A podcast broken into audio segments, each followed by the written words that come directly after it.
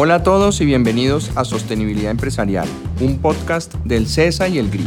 Mi nombre es Henry Bradford, soy el rector del CESA y en este espacio queremos demostrar que la sostenibilidad es estratégica, no recitando teorías, sino contándoles historias de empresas reales de América Latina. En este espacio, gerentes, directores de sostenibilidad y expertos en el tema nos cuentan su experiencia y nos ayudan a entender por qué ser sostenibles está relacionado con ser competitivos. Bienvenidos.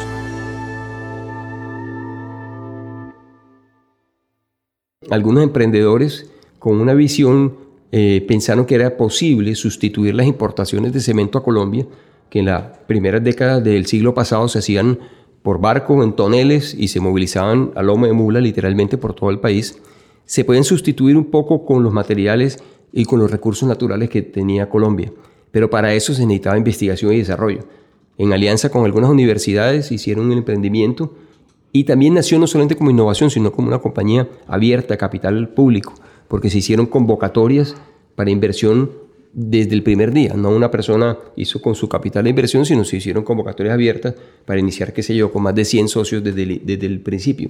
Yo tengo guardada un acta del periódico El Colombiano de la ciudad de Medellín del año 34, donde hay un aviso, un acta, no, perdón, un ejemplar del periódico, no un aviso, donde se dice eh, que se invita a comprar acciones de la compañía al público en general. Entonces, esa vocación de compañía pública listada es desde los mismos inicios y de los temas de innovación también. A quien acaban de escuchar es a Camilo Abello, director senior de sostenibilidad del Grupo Argos, y esta historia que contamos hoy es la historia de la empresa, que como acaban de escuchar nació en 1934 como compañía de cementos Argos. Y efectivamente, si un colombiano piensa en Argos, lo más probable es que piense en eso, en cemento. Pero lo cierto es que después de más de 85 años, hoy son una holding, son una empresa de inversiones. Hoy, después de tantas décadas, el, el grupo es mucho más que cemento es una holding que promueve eh, las inversiones que transforman, es una holding sostenible y tiene un portafolio de inversiones compuesto por unas inversiones estratégicas y otras inversiones de largo plazo. Al ser holding significa que no tiene operaciones propias, sino una compañía de inversiones. holding es un, concepto en el cual directamente no desarrolla los negocios, pero hace inversiones en otros negocios y eh, es un holding activo no es un holding pasivo. Hay holding pasivo como los, fondos de capital eh, financieros que solamente están haciendo seguimiento a ciertos indicadores financieros. Este es un holding activo. Y eso quiere decir que es un holding que tiene, eh, digamos que, la visión de arquitecto estratégico, porque diseña una, una, arquitectura estratégica corporativa y un marco de actuación para sus negocios. En esa visión, el holding va mucho más allá de solamente las inversiones, sino hace inversiones que se mantengan, que perduren el tiempo, que sean sostenibles, que hagan equilibrio entre sus impactos sociales y sus impactos ambientales y su generación de, de, recursos económicos, que tengan prácticas de vanguardia. Al final del día, que sea una operación responsable. Y al mismo tiempo es un holding que interviene directamente en el diseño de la estrategia eh, corporativa y la estrategia competitiva y la estrategia de expansión de, de sus negocios. Es curioso, pero si buscan Grupo Argos se van a dar cuenta que el eslogan, oíganme bien, el eslogan es inversiones que transforman. En sus palabras, ellos son una holding de infraestructura comprometida con la sostenibilidad y de eso se trata este episodio. Entonces, empecemos.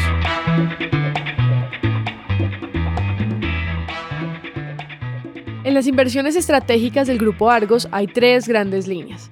Primero está el negocio de energía, dirigido por Celsia, que es el tercer generador de energía eléctrica de Colombia y que también es una empresa pública listada en la Bolsa de Valores de Colombia y que es controlada por Argos. Celsius es una compañía que primordialmente en su matriz energética tiene generación a base de agua, pero está migrando para llegar pronto a unos porcentajes altos en su matriz con energías alternas. Eh, según nos contó Camilo, en Celsia son pioneros y líderes en instalación de techos solares, tanto domésticos como institucionales. Segundo, está el negocio de infraestructura, que se desarrolla a través de Odinsa, que es una compañía que se dedica a dos cosas, a concesiones viales y a concesiones aeroportuarias. Por ejemplo, tienen la concesión de operación y mantenimiento del aeropuerto El Dorado, que es el aeropuerto de Bogotá, en las terminales de pasajeros y de carga. Algo que resaltar, el sistema de reciclaje del aeropuerto ha sido galardonado varias veces como uno de los mejores del mundo y el aeropuerto también, pues que el aeropuerto es una ciudad en sí misma donde pasan aproximadamente 100.000 personas. Además del Dorado, también tienen la concesión del aeropuerto Mariscal Sucre en Quito. Y en materia vial, operan concesiones como autopistas del café en el eje cafetero, el túnel de Oriente en Antioquia, algunas vías 4G y tienen inversiones en República Dominicana, en Aruba, entre otros. Y finalmente, el tercer negocio, que es el más conocido, es el de cementos y concretos, que lidera Cementos Argos. También está listada en la Bolsa de Valores de Colombia y está controlado por el Grupo Argos. Cementos Argos es una compañía que ha crecido, se ha internacionalizado, hoy está en más de 17 países, sus ingresos más o menos un 75-80% provienen de, de las operaciones por fuera de Colombia, sus principales mercados son Estados Unidos, Centroamérica, el Caribe, y se dedica básicamente al negocio de proveerle a la industria de la construcción materiales de eh, cementantes y también eh, concretos y morteros. Adicional a estos tres negocios estratégicos, tienen un banco de tierras en un negocio de desarrollo urbano, un fondo de capital privado llamado Pactia para operar centros comerciales, bodegas y edificios, y participación accionaria en varios grupos empresariales como Nutresa y Sura.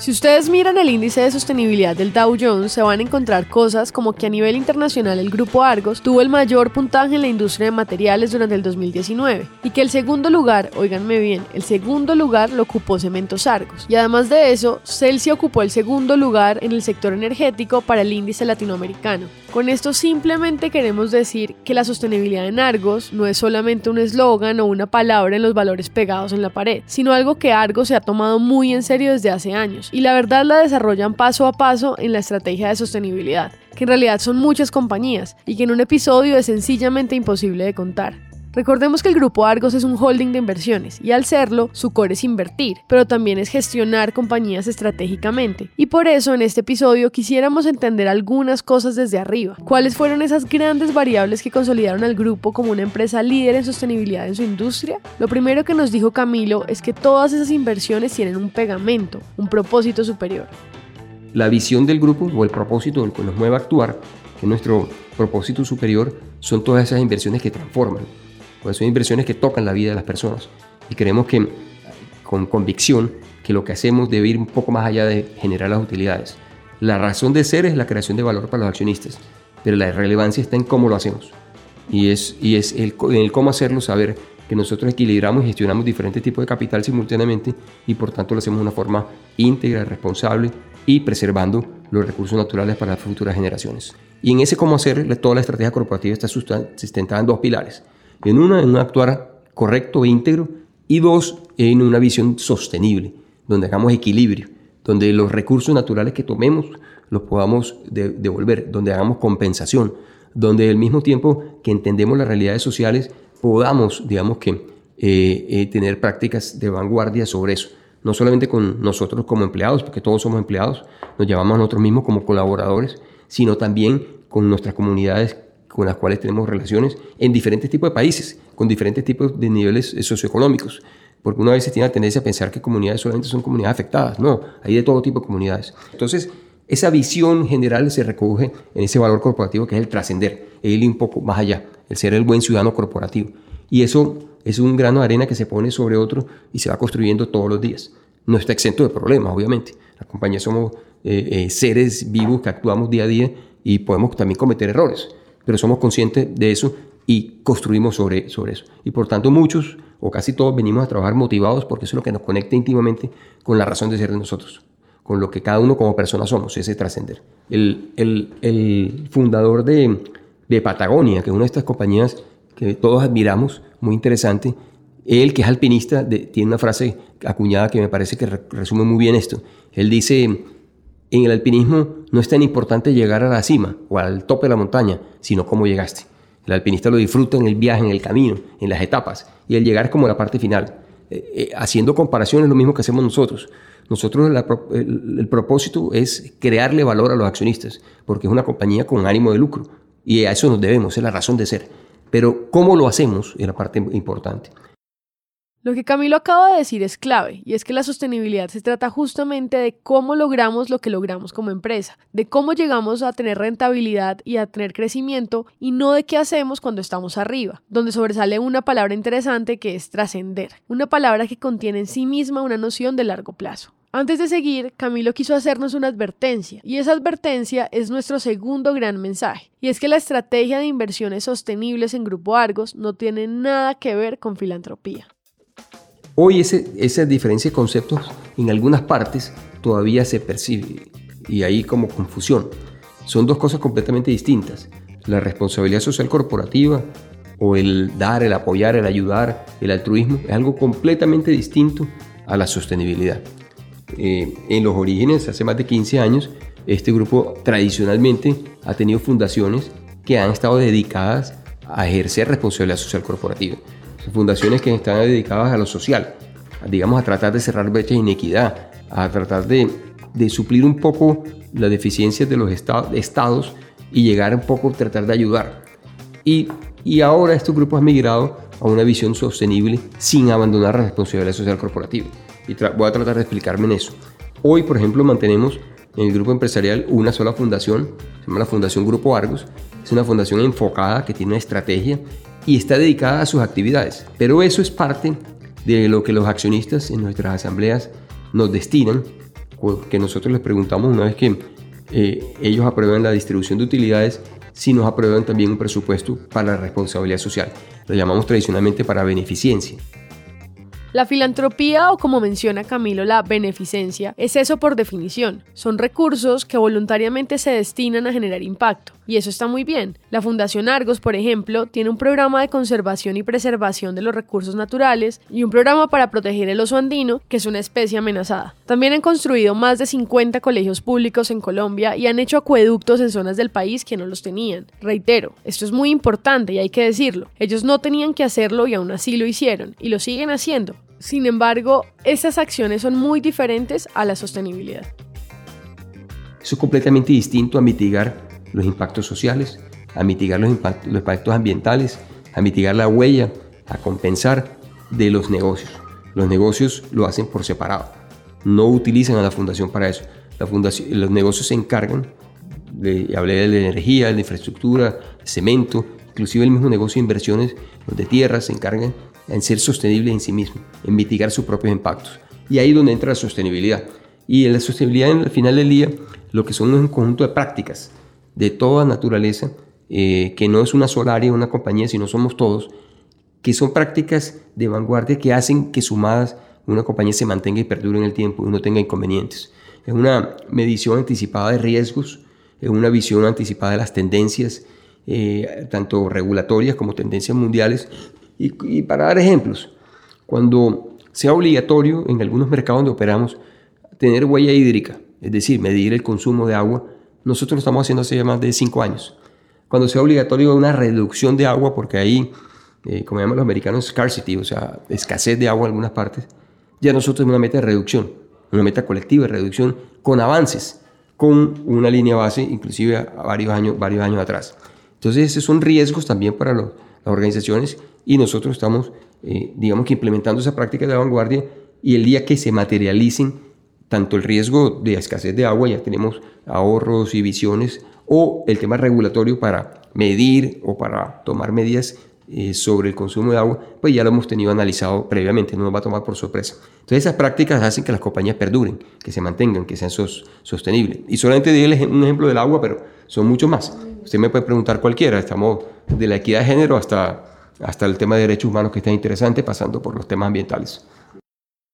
Con esa diferencia clara y entendiendo que la sostenibilidad es un conjunto de buenas prácticas transversales a toda la empresa, nos gustaría entrar un poco en una de las industrias en las que opera Argos, que es la construcción. Esto ya lo hemos mencionado a lo largo del podcast, y es que cuando entendemos a profundidad los retos de las industrias nos damos cuenta que nada es tan fácil como parece. Para Camilo, todo parte de una cosa, y es de reconocer sus impactos y a partir de ahí empezar a construir. Somos una compañía con una huella importante, lo reconocemos, lo sabemos como organización empresarial. Em, el negocio del cemento y del concreto es, intenso en la emisión de gases de efecto invernadero, pero hace muchos años eh, este negocio viene midiendo su huella de carbono, tiene una meta de reducción del 25%, venimos cumpliendo la meta en forma importante y hay dos visiones interesantes. Por un lado, la visión generalizada global y es que la humanidad no ha resuelto el problema en el sentido que no ha habido innovación sobre la forma en escala de construir eh, con unos materiales distintos que no generen la huella de carbono. Y este problema no es de esta compañía colombiana, sino de todas las compañías cementeras del mundo. Pero por otro lado, tiene otra visión y es si el ser humano hubiera construido utilizando la madera, los árboles, en lugar de cemento, hubiera deforestado el planeta hace rato, se no hubiera acabado el planeta. Sin entrar en esa discusión, el cemento, que es señalado por muchos, fue una innovación importante y marcó un estándar de desarrollo que sigue teniendo grandes retos ambientales. Para Camilo, estos problemas son antes que nada un llamado a la innovación. Ahora, ¿qué hace Cemento Argo en esa realidad? Innovación. Tenemos un proyecto piloto en Cartagena de algas. Las algas eh, cultivadas se comen los gases de efecto invernadero, el carbono. Literalmente lo consumen, se lo comen como alimento. Y ya tenemos, aparte del laboratorio que tenemos en el Centro de Argos para la Innovación en EAFIT en Medellín, una prueba que ya tiene algunas partes del proceso patentadas, ya está en prueba industrial en, Cartagena. Y ojalá logremos en ese proceso de que se llama captura de CO2, eh, lograr eso porque seríamos una de las primeras organizaciones en el mundo que lo logra hacer, ojalá sea escalable, pero ya está en prueba industrial. Y hay más proyectos de innovación, como la sustitución de los combustibles fósiles por combustibles alternativos el coprocesamiento, lo llamamos nosotros. Eso quiere decir residuos de otras industrias se utilizan como material, no genera emisiones adicionales y disminuye nuestras emisiones por el tipo de proceso industrial que realizamos. Tenemos metas de llegar a los 20, 25% y demás. Por un lado hay acción por el clima benéfica y por otro lado hay eficiencia operativa para la compañía. Es como al final del día un gana-gana. Claro. Adicionalmente medimos también la emisión de, de material particulado, estamos por debajo de las normas, las emisiones de, dioxinas y furanos, que son gases, también estamos por debajo de la norma y medimos también y empezamos mercurio, clorhidratos y otro tipo de, de materiales, inclusive los pesados. Introducimos esto porque la palabra innovación y la palabra sostenibilidad tienen algunas cosas en común, y es que ambas se presentan como aliadas para garantizar la perdurabilidad en el tiempo. Nos dicen que Blockbuster murió por no innovar y que también podríamos hacerlo si no somos sostenibles y si no mitigamos posibles riesgos. Pero esos conceptos no están separados, es decir, innovación no es solamente transformación digital. La innovación, entendida como la introducción de nuevas prácticas, procesos y productos, también puede agregar un montón de valor en ese camino de ser una empresa más consciente. Entonces, la innovación también podría venir desde adentro de la organización. Por un lado está la innovación de producto la innovación de proceso, y es una innovación que se hace en todos los niveles de la organización. Todos estamos invitados permanentemente a generar ideas para innovar los modelos de negocio, los procesos operativos, inclusive los mismos procesos en oficinas y también para innovar en productos y en estrategias. Eso constantemente se hace y salen ideas maravillosas. Por ejemplo, doy una. Lo llamamos en el negocio de cemento como los sacos verdes. Y es, tradicionalmente en la industria se produce en papel craft el empaque del cemento en una bolsa más o menos de 42 kilos, que es como lo usual en la industria, eso ha ido cambiando. Y esa bolsa eh, se hace con material que a veces es reutilizable, pero tradicionalmente termina en un relleno, en un relleno de basura, cuando no hay, digamos que el uso adecuado. Para promover economía circular, que el producto retorne, que no quede y no contamine, en innovación le llegamos a un producto en el cual el saco puede ser aprovechado en la mezcla de concreto. Cuando en una obra de construcción está haciendo la mezcla del concreto que necesitan, pueden no solamente verter el cemento que está dentro del saco, sino el saco mismo.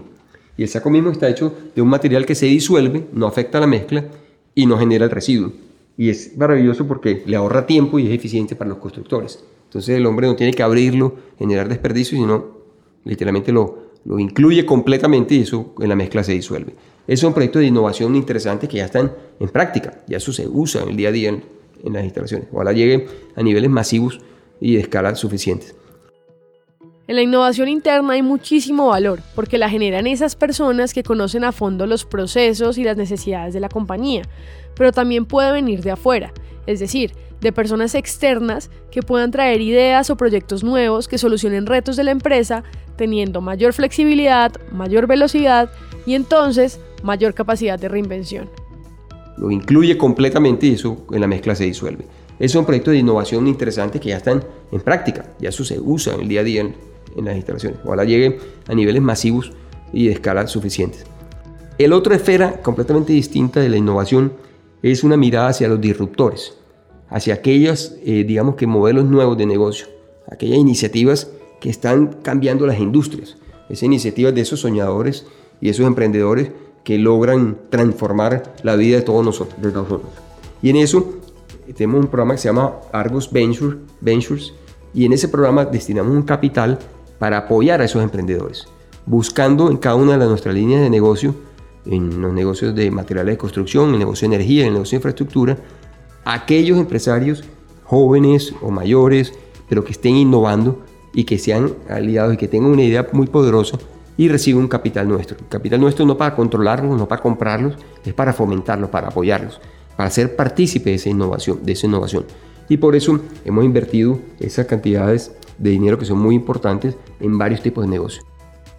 Es importante aclarar que aunque Argos Ventures también es un fondo de inversión, no hace parte del core del grupo. Es decir, esas startups en las que invierten no son empresas que se suman al portafolio de la holding, sino empresas en las que se invierte para potenciar soluciones o retos que tiene la compañía, que pueden ser operativos, de producto o relacionados directamente con la sostenibilidad.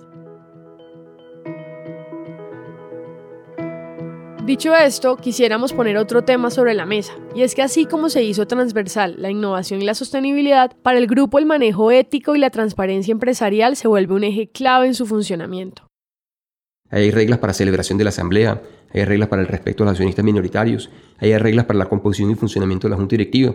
Ahora, entrar en negocios complejos como infraestructura, que son negocios difíciles, que han sido cuestionados, que ha habido prácticas de corrupción generalizadas, eh, para nosotros ha sido, digamos, una oportunidad interesante con nuestra política, porque es el elemento diferenciador. Yo, yo quiero dejar claro que una organización empresarial grande no está exenta que pasen cosas. y, nosotros eh, eh, tenemos la política y generamos cultura y todos tenemos un ADN que nos lleva hacia allá, pero somos todos seres humanos y algo puede pasar. Lo que sucede es que cuando eso, eso pase, no es política la compañía, sino es la decisión de una persona que se aparta de una de la compañía. Y, por ejemplo, el mejor código de conducta que yo he leído es el de Odebrecht, pero no era política, digamos, de la compañía, era un documento. La política de la compañía era una trama de corrupción. Nosotros no actuamos así, actuamos de forma íntegra, no solamente lo tenemos escrito, sino lo expresamos, lo hacemos y se ve en nuestra trayectoria. Eso, por eso generamos buena reputación. Entonces, no solamente es elemento diferenciador porque está en el ADN de la empresa, y por muchos inversionistas y prestamistas nos prefieren por esa trayectoria y buena reputación que tenemos, sino adicionalmente es un tema de administración y gestión del riesgo, porque hacer esas prácticas significa desaparecer, como de hecho desapareció muchos negocios de Brecht por tener esa práctica porque pierde las concesiones. Nuestro sistema de remuneración variable eh, tiene como puerta de entrada la certificación en estos tipos de temas. Nosotros tenemos un curso que se llama Comprometidos, ese curso, un curso virtual que todos lo hacemos una vez al año y donde le certificamos a la compañía que conocemos nuestro código de conducta y nuestras prácticas en esta materia. Si no lo hacemos, así se demos los mejores resultados como funcionarios, no tenemos acceso a la remuneración variable. A la bonificación no, no accedemos, por eso es puerto de entrada. Eso es una muestra de la relevancia que esto tiene para, para la organización. Dentro de las formas para bajar códigos culturales a una organización que propone Ben Horowitz, empresario e inversionista norteamericano, quisiéramos rescatar dos. La primera es que se deben tomar decisiones que demuestren cuáles son las prioridades y la segunda, se deben poner reglas impactantes. Desde nuestra visión, esas dos cosas ocurren de forma clara en el ejemplo que nos da Camilo. Para empezar, la ética constituye la base de uno de los riesgos más importantes de las compañías en estos sectores, porque una mala práctica puede exponerlos a riesgos reputacionales altísimos, a lo cual hay que agregar un reto, y es que Argos tiene más de 10.000 colaboradores y que es imposible estar completamente exentos a prácticas como estas. Es decir, no solo se necesita contar con un código de conducta claro y contundente, sino de lograr que haya apropiación por parte de los empleados. Como bien lo dijo Camilo, Odebrecht, una empresa que protagonizó uno de los escándalos de corrupción más grandes de la década en América Latina, tenía un código de conducta impecable. Pero podría no ser suficiente. En este caso estamos frente a un reto de diseño y lo que propone Camilo tiene sentido. Ellos ataron la remuneración variable al hecho de estudiar, entender y autoevaluarse en ese sentido. Si se fijan, por un lado, esto asegura que todos entiendan el código de ética, pero sobre todo, y tal vez lo más importante, deja claras las prioridades de la organización a través de reglas que no son comunes. La remuneración variable que normalmente se ata a objetivos de negocio, ahora se ata también a objetivos éticos y de sostenibilidad. Todo esto se recoge en la decisión de reportar y de medirse, de hacer públicos estos compromisos. Para Camilo, medirse es importante, y aunque suene contraintuitivo, medirse implica comunidad. Grupo Argos fue invitado hace siete años a ser, parte de la evaluación externa e independiente que hace Robeco Sam. Robeco Sam es una firma suiza que es el operador del índice de sostenibilidad del Dow Jones. Eso como parte de la teoría que hay detrás. Grupo Argos, por su tamaño, fue invitado hace siete años a participar en el índice mundial. Como decía, más de 3.000 compañías son invitadas. Y desde el primer año quedó haciendo parte del índice. El índice es una medición que se hace de 3.000 compañías aproximadamente en el mundo por su tamaño, de acuerdo con su capitalización bursátil, donde independientemente eh, consultores en un cuestionario anual valoran, digamos, las prácticas sostenibles de una empresa. Y las compañías que queden dentro del índice son las que están mejor ranqueadas de acuerdo con esa valoración independiente. Ese índice eh, eh, le permite a los inversionistas un poco más allá, digamos que el desempeño financiero de una compañía, eh, tener la certeza que tiene buenas prácticas porque ya fue evaluada por un, tercero. Y hay estudios relacionados que dicen que las compañías que tienen mejores rankings y hacen parte de los índices son compañías que perduran el tiempo y, compañías que tienen buenos resultados económicos. Y llevamos siete años haciendo parte de ese índice mundial. Como ya les contamos al principio, en los últimos tres años el grupo Argos ha ocupado el primer lugar y Cementos Argos ha ocupado el segundo lugar en el sector de materiales de construcción. Por su lado, Celsia ha ocupado el segundo en energías en el MILA, que es el índice latinoamericano. Pero en este momento no nos quisiéramos centrar en lo que significa que organizaciones colombianas ocupen estos lugares, sino más bien entender cómo funciona el proceso. Como nos contó Camilo, el proceso con Robecosam no es una evaluación y un puntaje, sino que se incluyen informes y recomendaciones de buenas prácticas en temas como gobierno corporativo, mitigación de riesgos sociales y ambientales, prácticas laborales de contratación o de formación, entre otras. Es decir, teniendo en cuenta las dinámicas específicas de cada sector, este índice también promueve formación entre las organizaciones que participan, es decir, que no solamente compiten. Sin embargo, a nivel privado también participan en otros espacios. En el otro campo, ya en el campo privado del gremio internacional, nosotros fuimos invitados hace muchísimos años a ser parte del, eh, por sus siglas en inglés, del World Business Council for Sustainable Development. Es una organización mundial gremial privada, paga, hay que, hay, que, hay que contribuir para estar en esa asociación, donde hacen parte aproximadamente 200 compañías de las más grandes del mundo, de las cuales aproximadamente un 47% son empresas europeas, hay muy pocas latinoamericanas, somos la única colombiana, hay pues, empresas asiáticas, principalmente japonesas, y un número bajo americanos, un 20%. Eh, de ese grupo se destaca el ingreso en este año 2019 de Google a ser parte de, esto. Es muy interesante, yo acabo de llegar hace unas dos semanas de la reunión anual en Lisboa, en Portugal, y el, la conversación generalizada es la gran preocupación de que la humanidad no está cumpliendo la, la meta global para la reducción del cambio climático o del calentamiento global eh, que se acordó en París en la COP21 y por tanto se debe escalar, se debe aumentar, se debe llevar a un ritmo más rápido la implementación de las soluciones. Y desde esta entidad hay un montón de proyectos que van desde, desde eh, bosques y, y alimentos hasta temas de movilidad sostenible, donde las diferentes compañías participamos y generamos guías que son gratuitas y abiertas para todas las empresas del mundo. Ellos estiman más o menos que puede haber más o menos 2 millones de empresas en el mundo o más. Aquí hacen parte de apenas 200, pero se hace un esfuerzo eh, muy grande para contribuir y para apoyar. Entonces están las guías, la página de internet uno lo puede revisar y hay guías para ejecutivos, para presidentes, desde derechos humanos hasta guías para implementar riesgos efectos de cambio climático, hay de todo. Pero también hay proyectos eh, y aprende uno de otras compañías, otras compañías aprenden de uno, uno desarrolla actividades conversando con, con, todos y, y, es algo que es compartido, es abierto compañías grandes del nivel de Unilever, compañías grandes del nivel de, Tata en la India, compañías grandes del nivel de Toyota en, Japón, eh, muy involucradas, muy activas, muy participando y Grupo Argos ahí presente de la mano eh, con su visión de sostenibilidad.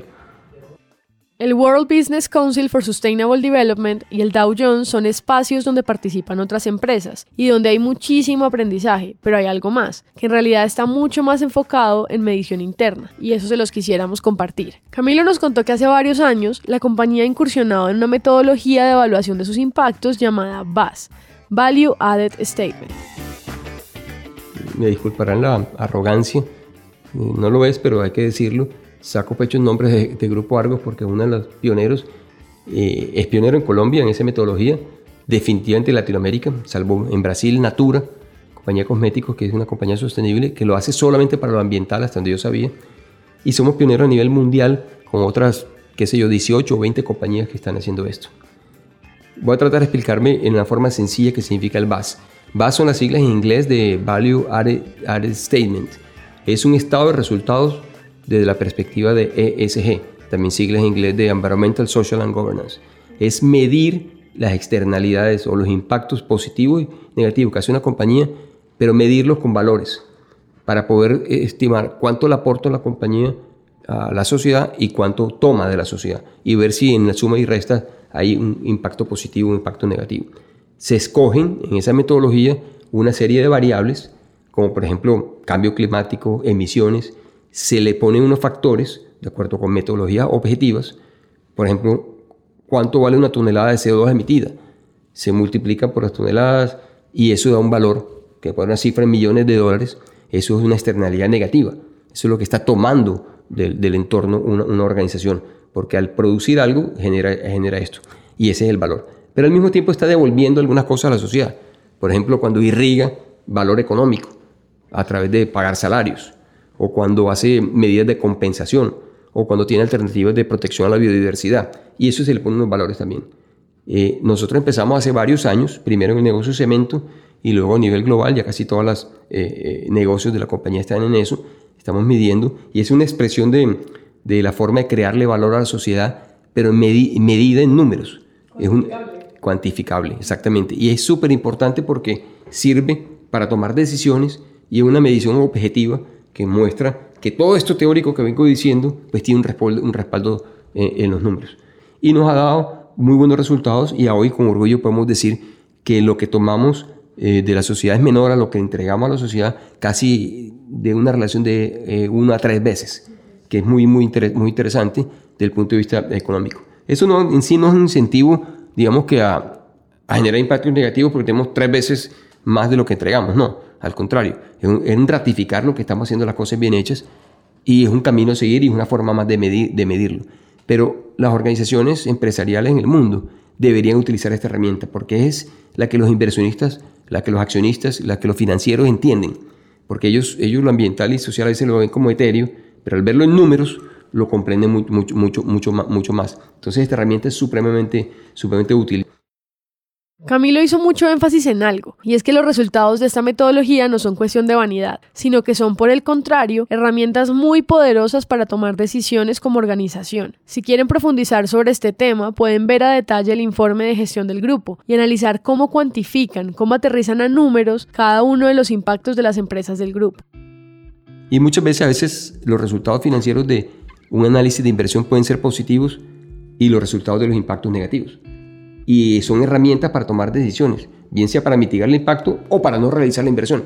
Y muchas veces se han hecho desinversiones por convicción estratégica. Por ejemplo, este grupo hace un par de décadas era un grupo de los principales exportadores de carbón en Colombia. Decidió estratégicamente eh, desinvertir ese negocio. Pero si estuviéramos haciendo el análisis hoy con esta metodología que no existía hace dos décadas, eh, seguramente puede que, puede que sea viable numéricamente ese negocio de exportación de carbón, pero el impacto que genera puede que no lo haga viable. Y seguramente eh, la gran discusión en inversión consciente sería dónde está el equilibrio. Y podemos mitigar o no podemos mitigar. Y si no lo podemos compensar, entonces ¿qué estamos haciendo? ¿Valdría la pena mantenerse en ese negocio? Eso nos invita a pensar, a tomar esas decisiones. No quiere decir que únicamente es la única forma de tomar decisiones, sino un criterio adicional. Lo involucramos dentro del esquema de toma de, toma de decisiones, exactamente. Y es para invertir, para desinvertir, para expandir, para hacer proyectos, para todo. Y es súper interesante porque proyectos nuevos nacen con este criterio y nacen ya con la visión. Y lo más importante de todo es que hay dos cosas detrás de eso. Por un lado, es eficiencia operativa. Esto se traduce en valor para los accionistas. Esto no es eh, solamente una visión altruista de, la realidad, sino adicionalmente genera valor para la Si uno construye o desarrolla un proyecto ya con estos, con estos criterios, es un proyecto que va a operar en forma eficiente y por tanto tiene, digamos que valor. Voy a explicarme de otra forma. Si diseñamos la construcción de un aeropuerto en la cual esté basado en que su generación sea renovable de energía, pues va a tener un consumo de energía más bajo si es solar que si tuviera 100% de energía que venga de combustibles fósiles tradicionales. Y si empieza de cero con estos criterios, seguramente lo va a hacer. Depende de su ubicación y, y obviamente de la luminosidad y de los factores técnicos. Pero un ejemplo claro que lo ilustra, hay eficiencia operativa. Y el otro factor interesante que hay oportunidades de negocio. En la economía verde y en la economía circular, para los empresarios, todos tenemos oportunidades de negocio. No solamente hacerlo porque uno es consciente con la sociedad y con el medio ambiente, sino también porque es negocio. Y, ahí se unen las dos cosas, el razón de ser de la compañía y el ser responsable. Y si se unen y se unen en la estrategia, una compañía es exitosa. Si uno lo ve solamente como compensación, alguien puede decir, bueno, pero si usted no son las hermanitas de la caridad, usted no están para eso, usted es su compañía. Alguien puede decir, equivocado, pero lo puede decir. Y si es solamente exprimir, digamos, los negocios y generar utilidades, está desenfocado y seguramente desaparece en algún momento.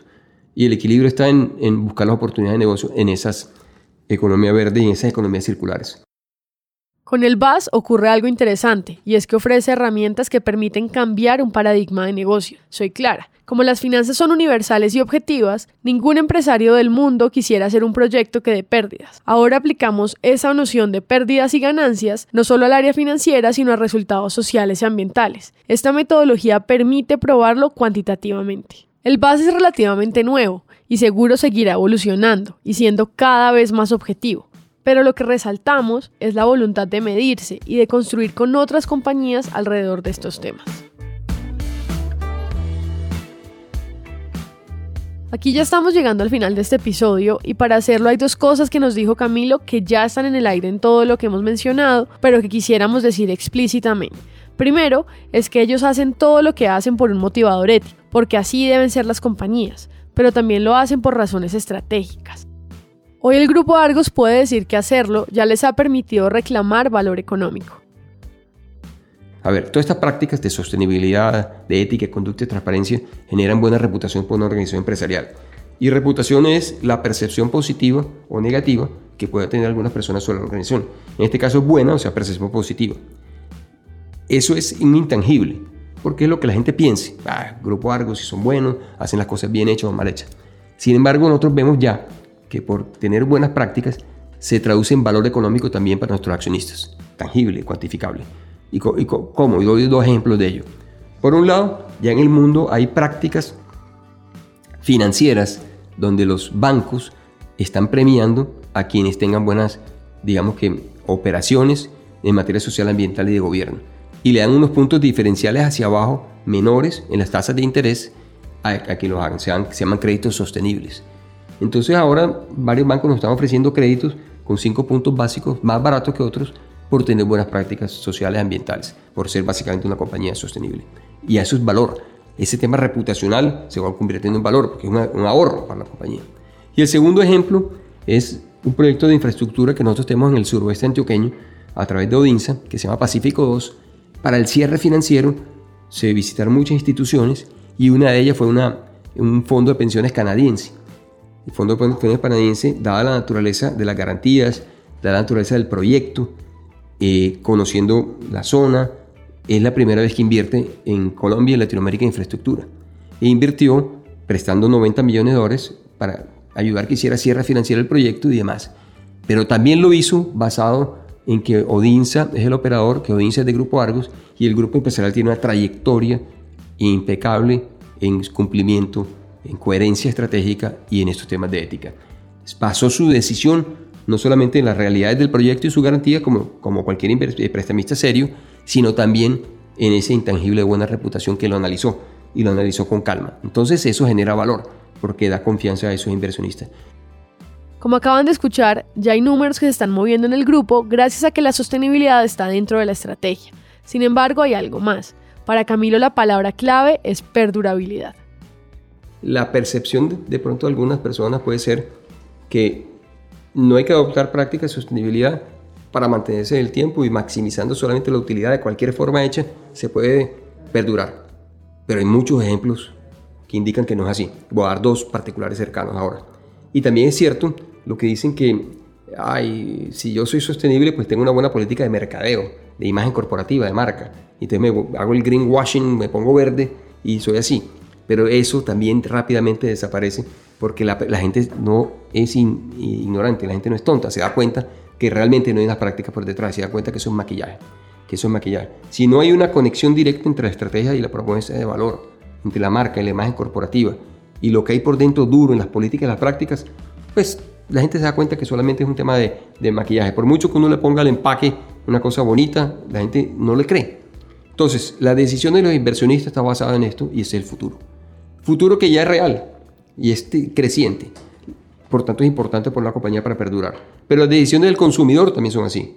El consumidor ahora es pro consumidor. O sea, sabe lo que quiere y sabe diferenciarlo. Y yo, por ejemplo, cuando voy a un supermercado, yo elijo un producto y a veces hago mis decisiones fundamentadas no en el precio, ni en la calidad, sino en que no me interesan las prácticas de esta compañía o de aquella otra. No me convencen, no estoy convencido. Y no tengo por qué yo, eh, con mi compra pequeñita, pues apoyarlos. Y eso hace mucha gente ya, y eso va a ser el mundo. Y nosotros ya estamos viviendo en Colombia, es más afuera que ahora, pero también en Colombia, las decisiones de inversión, de consumo, de compras basadas en eso. Yo, ojalá Uber rápidamente tenga, eh, quiere que el vehículo sea eh, eléctrico o con combustible fósil. Y si es eléctrico pague 500 pesos más. Estoy seguro que todo lo haríamos. Todo lo haríamos. Y si dispara el uso de combustible eléctrico, yo a veces lo llamo a los conductores. ¿Tu carro es eléctrico? No. Bueno, no vengas. Cuando tengo tiempo. Ah, porque yo vivo metido en este mundo.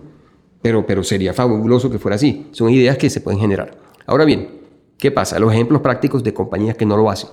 Voy a dar dos. Y me perdonan los que hagan parte de esa compañía, pero es la realidad. Si quieren me llamen y conversamos los que hagan parte de esa compañía, pero es la realidad. Uno, Odebrecht. Odebrecht tenía en papel todo bien bonito. Una compañía de ingeniería con unas ejecuciones impecables desde el punto de vista de ingeniería y con unas prácticas en papel de eh, ética, transparencia muy buenas. Dicen que el código, y yo lo mencioné, eh, de, buen gobierno, eh, perdón, de ética de ellos era de los mejores. Lo que yo revisé era un código inclusive mejor que el nuestro, pero era de papel. Y ese castillo de naipes se le desmorona cuando se revela todo esto y la compañía desaparece. No es sostenible, no se mantiene en el tiempo porque no tenía buenas prácticas. Es un ejemplo clarísimo. El otro ejemplo, Pacific Rubiales en Colombia. Pacific Rubiales es una compañía explotación de hidrocarburos en Colombia. Eh, a todos demostró exitosa con unas expresiones públicas de inversión y marca, imagen y demás. Inclusive mencionaba con avisos pagos que hacía parte del índice global de sostenibilidad. Nunca lo vi yo en ninguna reunión, para ser sincero, a nadie de ellos nunca participaron y luego aclararon que era un índice de Norteamérica, una cosa rarísima, yo no sé. El punto es que el Pacífico desapareció, porque yo no estoy en sector de hidrocarburos, no estoy en ese, sector, pero de afuera lo que se ve era que no tenían realmente las prácticas. Era más imagen corporativa externa que realidad. Y desapareció, la compañía terminó literalmente quebrando, cambiando de nombre a otra compañía, con un esquema en la Bolsa de Valores de Canadá intercambio de acciones que pues no lo comprenden sino ellos mismos, tiene otros nombres, otros accionistas, otros activos, otra compañía completamente distinta, no es el gran compañía colombiana activa que tenía antes, sino en un periodo de tiempo corto desapareció. Nació, creció y desapareció. No existe. ¿Y quiénes fuimos los perjudicados de eso? Los que tenemos ahorro en los fondos de pensiones. Porque los que tenemos ahorro en fondos de pensiones, sabemos que nuestras pensiones están ahí en algunos fondos, ellos invirtieron en acciones de esa compañía Este episodio fue producido por Juan Pablo Ramírez y editado por Daniela Figueroa. El diseño de sonido es hecho por Miguel Andrade y el trabajo gráfico es realizado por Juan Diego Bernal. Agradecemos a Camilo Abello, director senior de sostenibilidad del Grupo Argos, por su tiempo, su disposición y por ayudarnos a construir esta historia. Esto es Sostenibilidad Empresarial, un podcast del CESA y el GRI. Yo soy Daniela, gracias por escuchar.